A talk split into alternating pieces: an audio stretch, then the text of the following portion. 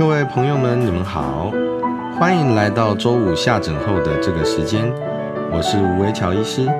这个时间里，我们会分享在医院里工作与学习的心得，以及我们在帮助病患的过程中所发生的各种神奇、感人或有意义的故事。借由这些故事的串联，希望可以帮助到更多的人。那么，就让我们开始吧。真的是到很最近才会用这个 Spotify 私人回复的这个功能啊。其实应该是前几天才看到说，哎，原来原来真的有有人在 Spotify 上回复。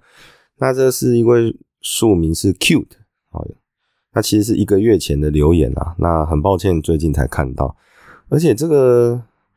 这个留言看起来好像是我之前带过的学生，他说以前被老师带过的学生路过。虽然跟老师的相处时间短暂，但从当时就很喜欢老师的分享，每周都会准时收听的。啊，那谢谢谢谢这位同学。我实际上是到了北医之后才开始带学生。那刚开始当然是带大五大六的，我们叫做 clerk，就是医学啊医学系，当时还是七年嘛。好，那大五大六的时候，我们通通称叫做医学实习生哦，那医学实习生其实在台湾跟美国是不一样的啊，在在美国的话，我们叫 clerk，实际上他已经担负一定的啊临床工作，不过他们临床工作很多都还是在写病历啊。哦，那接病人哦，那取得病患的资讯啊，所以他们比较像是记录。那如果大家有看那个《Catch Me If You Can》的话，其实其实有看到说，他整排的这个医师哦，其实有一部分实际上是是 clerk 哦。那他伤者伤患进到这个急诊的时候哦，那么他们围在一起讨论呐，然后做教学啊，其实他不是全部都是住院医师哦。那像在台湾的话，当然就是说。比较会倾向只有啊，可能 intern，因为现在没有 intern 嘛。现在 intern 是以前我们医学系七年的时候是最后一年，第七年的时候才是 intern。那现在的话，它就是好全部好像并到叫做呃毕业后的那个 PGY 里面啊，所以 PGY 现在是两年，那其中一年就是代替我们以前 intern 第七年的这个训练过程。不过无论是 intern 还是住院医师，基本上都被呃，希望就是说，他们是担负临床工作之外，其实也是担负临床责任啊。那所以他们，所以现在台湾的因为一些社会形形势的关系，所以就会把临床工作的这个责任移到啊住院医师之后，我觉得他们拥有医师执照之后，那 clerk 其实他就会变得有一点尴尬。那我也知道，就是说，当当我当时大五大六的时候，哈。他还没有被赋予临床工作，跟当然就是你也没有责任，你也没有工作的时候，你说他在那个时间点之下，你的生人生会过得非常快乐吗？其实倒也不一定。我我发现，其实当时在大五大六只有我少数的同学，因为他可能有有他们自己人生的规划啊，比如说有些人他可能每一个礼拜都会去海钓啦。哦，那我有我有同学在那一段时间里面就是。考到什么救生员，好，然后呃，赏金船的导览员，哦，这些执照。那不过不过当然就是没有同学是拿到这个工程师执照，就像比如说什么巨匠电脑他们软体城市设计师的执照，哦，没有像我之前之前在拿的一样，所以我就觉得，呃，当然大家还是会会去过他的人生呐，只是过过这个人生的过程中，你就会相对而言就会发现说。其实大五大六的的人生哦，那两年的人生其实相对是比较枯燥啊，尤其对对我自己来讲，我觉得会有一种好像没有没有什么重心，因为因为其实你每天去医院啊，那大家如果有看到一些啊经验分享的话，常常就说不要当路障啊，路障就是路好像路上的一个阻碍那种感觉，那医院里面人来人往，穿梭的很紧急呀。那可乐可又又没有担负工作嘛？哦，那但是他需要学习呀，他就是需要哦，就是跟在很啊医医师一些医师的旁边去学习。那他在学习的过程中哈，那难免嘛，你想要把某些事情看清楚好，你你一定会一定会一定会挡到路。那像在开刀房的话也是一样，就是说如果今天啊老师或者是学长姐没有刻意请这个科科进到啊，比如说 table 上来啦，哦也好，或者是说站近一点呐，哦，那有的时候啊，因为很开刀房很多地方都是无菌的嘛，那所以当然很多人也会怕说，我就尤其是开开刀房里面的人，然后当然会怕说，哎，如果一个不是很很了解无菌概念的人，好在这边会不会不小心污染到一些啊无菌面这样？那这个是这是没有办法，就是说每个我发现每个医师的成长过程，其实一定都会经历这个路段，就是说你看起来一开始是个局外人，哦，那等到局外人站久了，然后时间到了，突然又把你推向局内，就突然又变成局内人，就不是那种什么戏棚之下站久了啊，就是就是你的。对，没错，戏棚之下站久了是你的，但问题是它是一个，它其实是嗯呃一开始的时候其实没有给你很好的一个系棚站的位置，但是等到比如说你毕了业拿到医师执照之后，突然又要你什么都会哦，那像我们那时候常常常常都在谈笑了哦，就是说 intern 的那个啊，我们那时候是六月一号开始当 intern 啊。那五月等于是五月三十一号晚上，你你去睡的时候睡觉，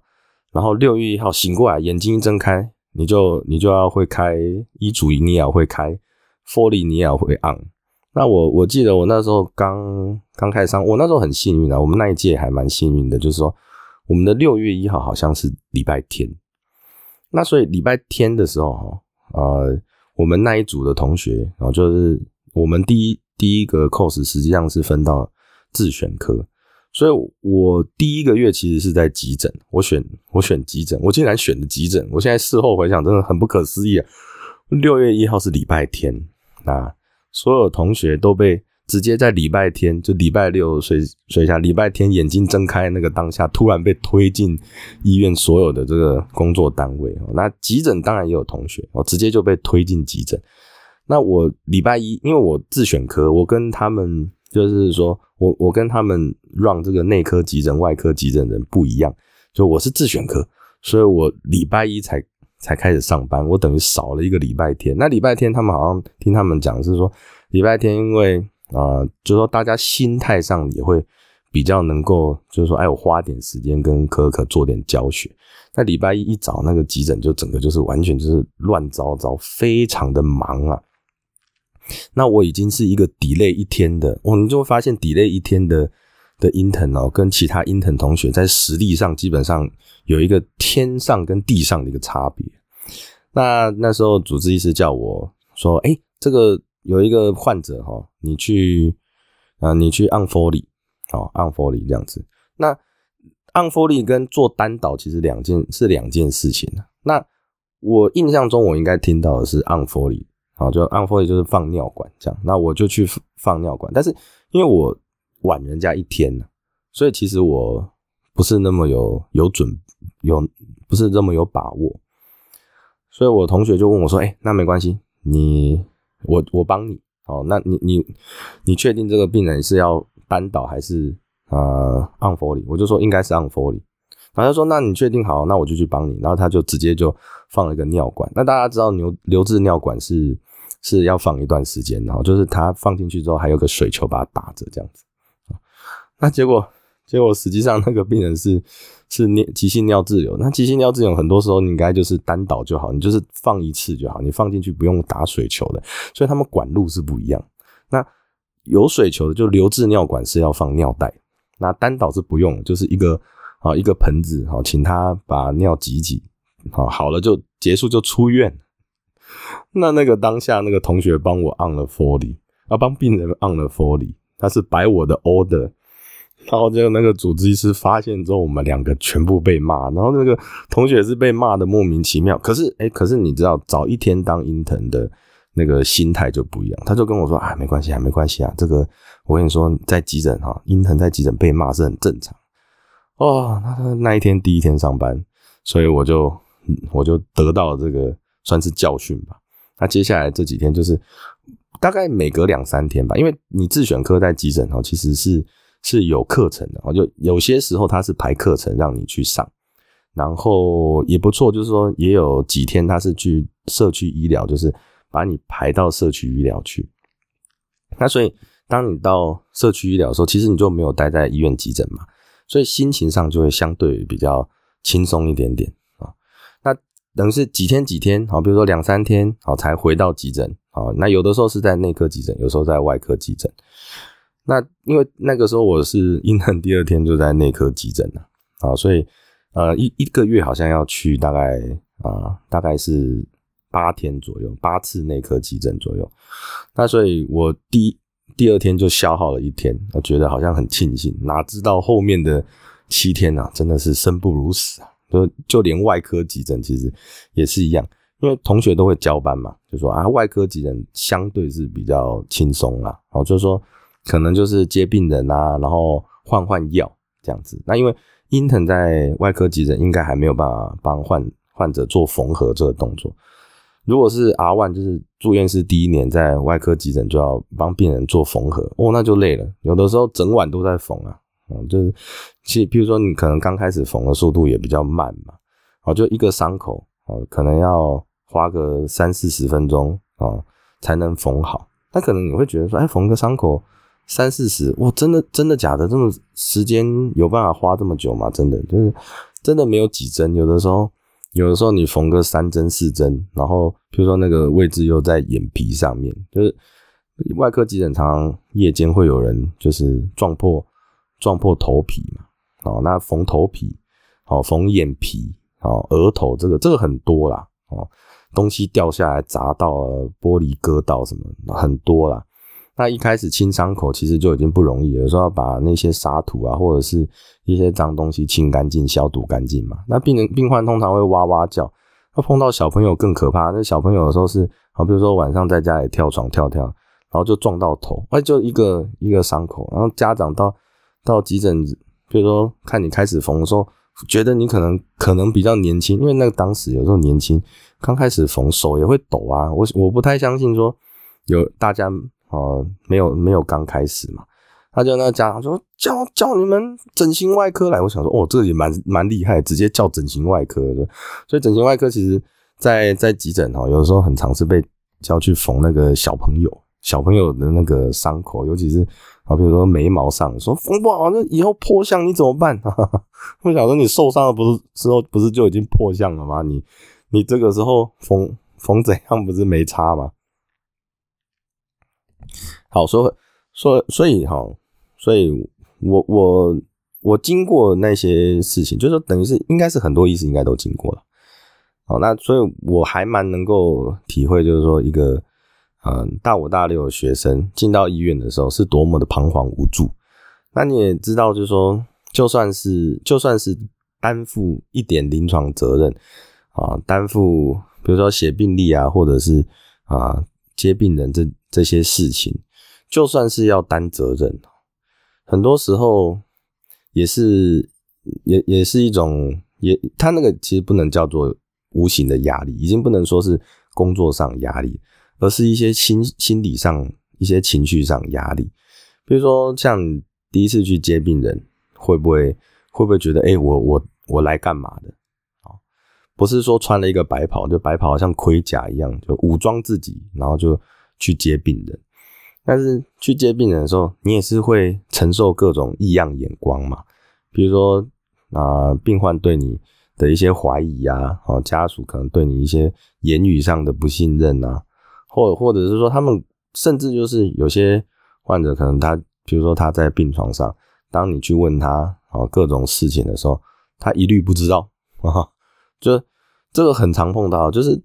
主治医师巡访的时候，感觉上哦，就是他都比如说啊，问说啊，北北你有没有抽烟啊？哦，最近还有没有喝酒啊？没有没有没有啦，我只是有小抽一点啊。哦哦，那我这个酒呢，我每天只是喝一点点呐。然后你就看到，然后那个回来就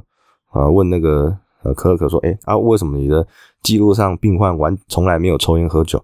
哦，因为我问的时候他说没有啊，你没有，他说没有。不代表他真的没有，或者以前我们老师常常这样讲，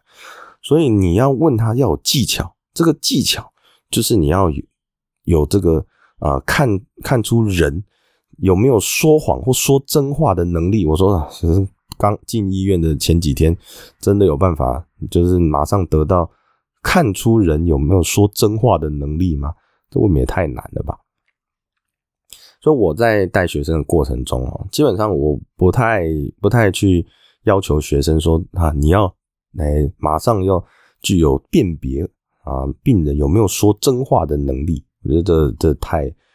呃太匪夷所思了。好在，所以我就会希望说讲一些故事啊，讲我们真实碰到的故事，去给学生做参考。那我讲故事的过程之中哈，大家可能。可能我我不知道 Cute 在啊我我带的时候是不是有没有类似的感觉？就是我觉得我讲故事其实常常会花蛮多时间。那像北一有时候像一整天哈，你知道讲故事可能会可以讲到一个小时。他只是说我为什么会一直去讲故事，就是希望说讲这个故事哈能够激起一个共鸣。因为哈其实知识这个东西啊，知识用讲的很容易忘记了。哦，就这个跟什么什么口耳相传的故事其实有点不太一样。那个其实其实知识当然你要反复讲，就很像我们以前啊以前被教学啊，就我们还在当科尔可当 intern 时代的时候，老师怎么教学？内科啊，尤其是内科老师，内科老师就是直接课本上写什么，直接现场背给你听。然后每次，因为我们那时候啊在内科，尤其像胸腔内科的时候，啊一个礼一个礼拜可能。会上到四五次课啊，每一次课几乎都是要讲 X 光哦，那甚至带一些，就是说同学大家报告嘛，case report 嘛，PBL 嘛什么的，然后还要讲 journal 这些，那他就会不断的重复哦，所以就会出现很多什么 Walking Harrison 啊，Walking Sabinston 啊，就是有一些那种专门在背书给你听的老师。那你说这个有没有效？其实，在某些方面上来讲很有效，因为他就现场直接背给你了。那你会不会，你就会有一个印象嘛？那你这个印象里面之后，你再准备各种各种，尤其是通常是在临床上准备考试，可能不一定真的很有效，因为他直接背给你，你到最后你还是选择题哦，单选复选，你还是得要自己去看。但是在临床上很有效，就是说你一旦碰到这个病，哦，你就会脑中就会反复回想老师当时在背这段的时候到底。讲了哪些什么 pH 值怎么看啊，B 怎么算啊什么的，然后 criteria 是哪一个？那可是我发现这个其实至少对对我们啊，可能可能我们是外科系吧，就说之后到了外科系就就就会出现一个一些啊很很难很难控制，比如说你可能整天都在都在啊，就像我刚刚讲，你你可能整个晚上都在缝合，你脑中脑中当然已经忘记说，呃老师背说 head injury 到底。到底它成因怎么样？后续怎么样啊？哈，治疗怎么样？那也就是因为这样，我觉得背知识实在是太容易忘记了，所以那我就记那个。我我发现很多临床经验到最后都是记故事啊，所以我就会讲一些故事啊，让学生有个感觉。那至少或许或许我这种教学方式，其实会有些人认为，就说啊，你就是一个一个故事带过去啊。那会不会就是说他们只记得那种情境，但实际上并不是真的记得，就是说那个病人怎么处理？对，没有错。不过我希望的是，说他有这个感觉最重要，有这个顾病人啊，让病人，比如说帮助病人，到底什么时候要出什么力？好，那那我现在就举个例子，等于是我现在就讲一个故事。哦，那这个故事是在说我为什么后来还是会开肋骨骨折？哎，他是。胸腔外科不是本来就是在开肋骨骨折？哎，其实不，哎，其实不是哦。哦，这个肋骨骨折哈，在几年之前，我还是住院医师训练时候，大部分的肋骨骨折是不开的。哦，所以其实如果说像现在有碰到某些患者，可能是在比如说五六七八十年之前有曾经肋骨骨折过哈，其实他都会跟你讲同一件事情，就说我那时候痛很久。哎，那你怎么没有开刀？嗯。肋骨骨折需要开刀吗？那个时候没有人跟我讲啊，也就是说，以前的状况之下，其实肋骨骨折大部分大部分是不开的哦。但是到了呃后来，因为你当时也没有对肋骨骨折所使用的这个骨钉骨板嘛，那所以那个时候啊肋骨啊断了啊，比如说他啊来到急诊，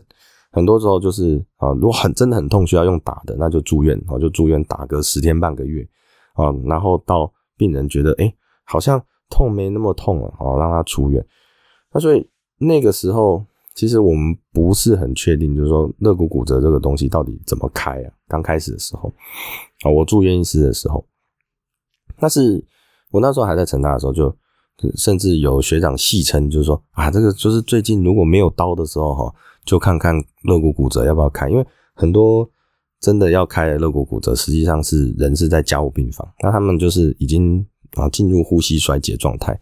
就有点像是，哎，我开了之后有没有可能这个病人就会脱离呼吸衰竭啊？比如说因为他很痛嘛，所以他可能呼吸的时候每次的呼吸都会痛，所以开完让他比较没那么痛，是不是？呃，呼吸器然后嘴巴的管可以拔掉，就就不需要机器辅助呼吸了。这样，那这个有些人可能经验上就觉得好像有效，所以就就哦开了几个试试看。不过当时因为它不是专用的肋骨骨折的骨钉骨板哦，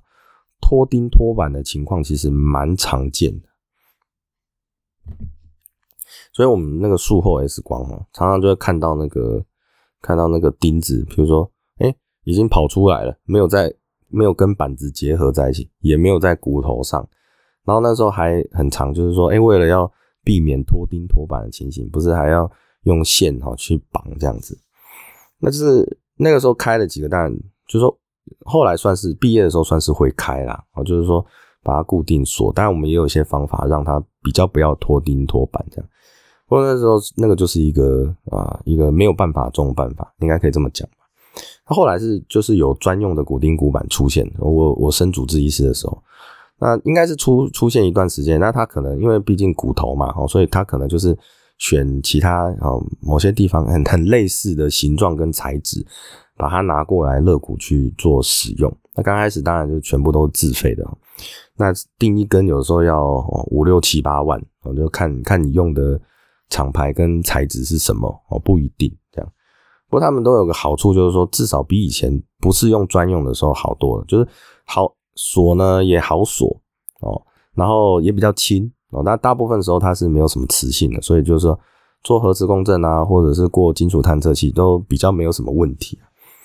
我在生主治医师之后碰到了一个患者，让我下定决心，就说去把这件这个肋骨骨折这个手术去做好。原因就是因为他。一开始的时候，骨折是大概五六根啊，一个比较年轻的，大概不到四十岁哦，应该有四十岁，四十岁左右的一个一个男性患者。刚开始他本身是在那个螺丝厂工作，那大家不要小看螺丝厂哦，其实高雄的高雄很多螺丝厂的员工哦，薪水非常高，因为他。当时啊，传可能现在也有一些地方是这样，因为他们做的是立基型产品，它这个可能全世界 maybe 就只有怎么几家在做这种这种规格螺丝，所以他的这些都已经是师傅级的的人哦，三十几、四十都是师傅级的，薪水是真的蛮不错。那他可能出车祸了哦，那所以我记得是右边，所以是连带是右手嘛，右边的这个这个骨折这样子。那右边五六根骨折之后，那我们就秉持原本传统，哎，第一次住院啊，没有血胸哦，然后痛也比较不痛了，开药让患者带回去这样。那过回到门诊之后，当然他还是痛，那我们就继续开药哦。那开他也是说吃药就会比较好，那可是没有吃药，可能就还是很痛，所以他就痛痛痛痛痛痛了两三个月。那有段有一次他跟我讲说，有一次他好像隔了大概。呃，几个礼拜才回来，他就跟我说：“哎，不行，我还是还是要继续吃药。”我说：“好，没关系啊，就需要继续吃药，我们就继续开嘛。”然后他就说：“啊，因为那时候就就会跟病人聊小聊一下，他就说他已经没有办法待在螺丝厂，因为东西搬不动啊，他一出力就会剧痛，那一出力剧痛就没办法待在那边。那老板就虽然他也是老员工，可是就他也自己不好意思啊，老板也有一点。”有一点没耐性，所以就他就跑出来帮他哥哥，他开他哥哥开餐厅，就去在厨房里面掌勺啊，帮忙煮菜。但是又过了几个月，大概没有很时间没有很长，一两个月而已。又过一两个月，他说那个工作他又做不下去，为什么？因为他每天可能就是只能做四个小时、五个小时。那你想嘛，他厨师工作怎么可能一天只做四五个小时？可是他没办法啊，超过这个时间他就痛的要命啊！这没办法，真的就只能继续吃药。可是当时这个断层啊，我们会追踪断层嘛？对，断层看起来其实他那个骨头都已经好的差不多了，但是他只要出力他就痛。好的差不多是没错，不过因为他可能这肋骨骨折错位哈，实际上他的肋骨啊愈合之后就会变成一个闪电型，那很有可能肌肉这个编排的方式就。就改变，所以呃，他只要出力就会非常大疼痛的。那怎后来怎么办？他就说他就改去开计程车。那当然收入就一个工作换一个工作就越来越少。那他计程车也没有办法开很久，就是说他一天可能就是，比如说呃两个小时他就要休息一次。那 total 可能就是只能做到八个小时这样。那等于是现他开计程车就也没有办法，也也没有办法好好赚钱嘛。那薪水就跟一开始当然差非常多啊。那经过，因为那个病人到开计程车的时候，其实距离肋骨骨折其实已经有八九个月以上。那怎么样都是，就说他反正就是一两个月就会回来开一次药，然后顺便讲一下最近的状况，这样。哇，那看到那种状况，真的会觉得说，哎，那为什么当时不要开刀呢？哦，那因为毕竟这是自费手术，当时啊，当时是自费手术。所以推动，就是说跟病病患讲的时候，当然还是有一些难度。就是说有些人可能就觉得，哎，为什么我来医院，你什么事情都要叫我花钱那种感觉？那我是到了北医了之后，哈，开始呃发现，就是说，其实因为慢慢慢慢慢慢，很多人开始会去能够接受，就是说肋骨骨折，那我花一些钱让我自己快一点好，我觉得至少不用像我刚刚讲那个。啊，病患的事情嘛，他就啊，就我们做就做了几个之后，因为当时呢，一开始的时候，北医之前是没有没有没有在做肋骨骨折这个手术。那我那时候做了几个之后，因为甚至有一个病患是原本原本气切，就是外院转过来的，原本有气切，他就做完之后，因为他不太痛，那呼吸也也很顺畅，啊，一个月左右气切就直接拿掉。那我们那时候也慢慢看到。一些 paper 慢慢出来，就说，哎，真的肋骨骨折，啊，手术对患者，其在某些条件之下，其实是有帮助的。所以呢，我就慢慢开始把这这个手术，你看，原本一开始在住院时时候，甚至有些学长是觉得，这这个老师辈是说这个不用开啊，但是后来我们就慢慢就开始把这个啊手术做好，那帮助某些患者，那你就会得到一个呃蛮不错的成就感。当然啦，那现像我现在就说，就已经是已经是把这个技术交给别人的时候了，好，所以你在这个过程之中，你就会觉得说，虽然虽然当然我我们不能说这是因为我们我没有说开过成千上万台嘛，哦，所以当然也不是个大师，不过不是大师又没有关系啊，但是在在我的人生过程中，这段故事就会带给我一个蛮不错的一个感觉，就至少说，哎，我从一个学习者的姿态，哦，那慢慢过渡到开发，然后慢慢到啊，就说帮助到不少人，哦，其实这是一个很令人回味的回忆啊，啊，那这些故事我就希望可以啊，有学生的时候我就可以分享给他，好，让他也知道说，哎，其实啊，就算是外科医师，其实他也是会经过这种好像诊断跟治疗上的一些一些冲突，然后然后内外磨合之后。哦，找到自己的一个呃，找到一个对帮助病患的一个方式。好，今天时间也差不多了，那我们故事就先讲到这边啊。这这集谢谢大家收听，那我们下回再见喽，拜拜。